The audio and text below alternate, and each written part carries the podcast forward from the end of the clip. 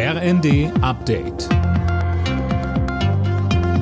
Stündlich neu. Auf den Punkt informiert.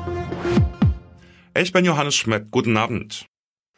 Nach den großen Bauernprotesten in der vergangenen Woche hat der Bundestag über das Thema diskutiert. Die Union warf der Ampel vor, Politik gegen Leistungsträger der Gesellschaft zu machen. Renate Künast von den Grünen wollte das nicht so stehen lassen. Sie sieht die Schuld für die Lage der Bauern bei der Union. Sie haben die Düngeverordnung verschleppt und verschlampt und am Ende standen wir kurz vor der Zahlung im Vertragsverletzungsverfahren. Sie haben zwei Legislaturperioden über Tierhaltungskennzeichnung geredet, nichts geschafft. Sie haben mit Stoiber den großen Entbürokratisierer in der EU gestellt. Und jetzt klagen Sie immer noch über Bürokratie. Hätten Sie doch was gemacht. Flugausfälle, unzählige Unfälle und absolute Rutschgefahr auf Bürgersteigen.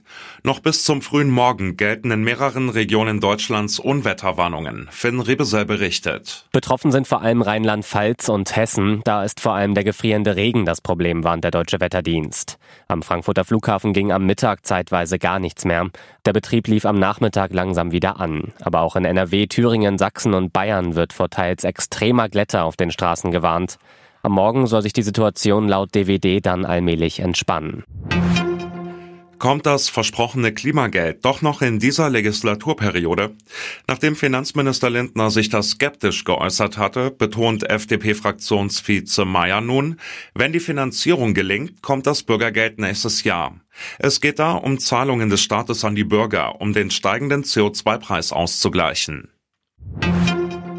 Der britische König Charles muss ins Krankenhaus. Er hat Probleme mit seiner Prostata, heißt es aus dem Buckingham Palace. Es bestehe aber kein Grund zur Sorge, der König werde lediglich vorübergehend auf öffentliche Auftritte verzichten.